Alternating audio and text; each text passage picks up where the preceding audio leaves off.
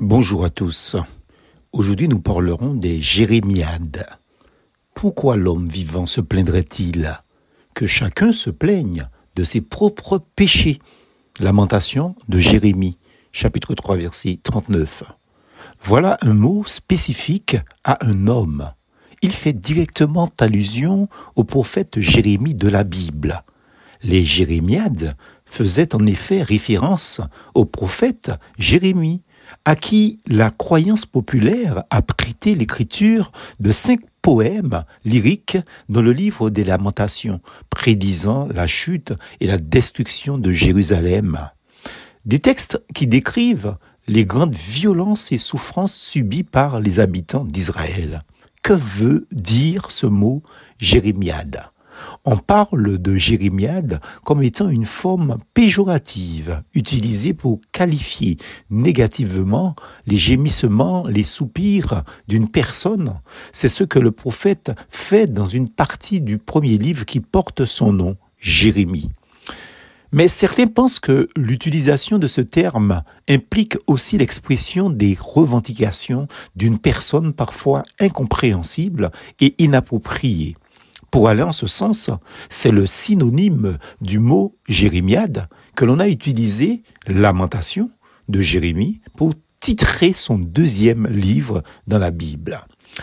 Depuis, lorsqu'une personne se plaint sans arrêt en se lamentant sur son sort, on dit qu'elle fait des jérémiades. L'expression est apparue au Moyen Âge, mais l'origine est vraiment biblique. À la lecture de son premier livre, s'il est un homme qui eut des raisons de se plaindre, c'est bien Jérémie. Cet homme de Dieu fut rejeté, frappé, humilié et persécuté par son propre peuple qui servait, Israël, le peuple de Dieu. Ça nous rappelle le divin serviteur Jésus-Christ. Mais en ce qui concerne Jérémie, attention, il ne se réfugia pas dans l'amertume ni la haine, et même pas dans le déni, comme son Seigneur Jésus. Au contraire, Jérémie décrivit de manière poignante sa souffrance et ses difficultés à accepter cette situation le concernant. Jérémie, le croyant, il sait que, puisqu'il traverse ces situations, c'est que Dieu le permet. Il s'en ouvre d'ailleurs crûment à Dieu, sans mâcher ses mots. Mais après avoir exprimé sa détresse et son incompréhension, Jérémie ne demeure pas dans la contestation, dans la revendication, ni les plaintes contre Dieu et contre son entourage. Soulagé d'avoir ouvert son cœur en peine à Dieu, il réfléchit pour finalement constater et conclure que Dieu n'est pas le responsable de tous ces maux qu'il vit.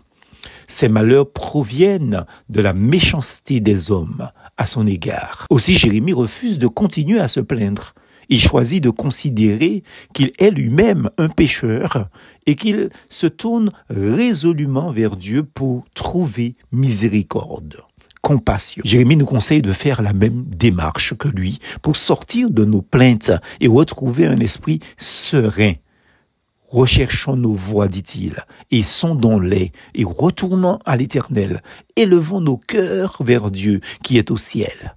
Telle devait être la démarche de chaque croyant. Plus fausse en Jésus.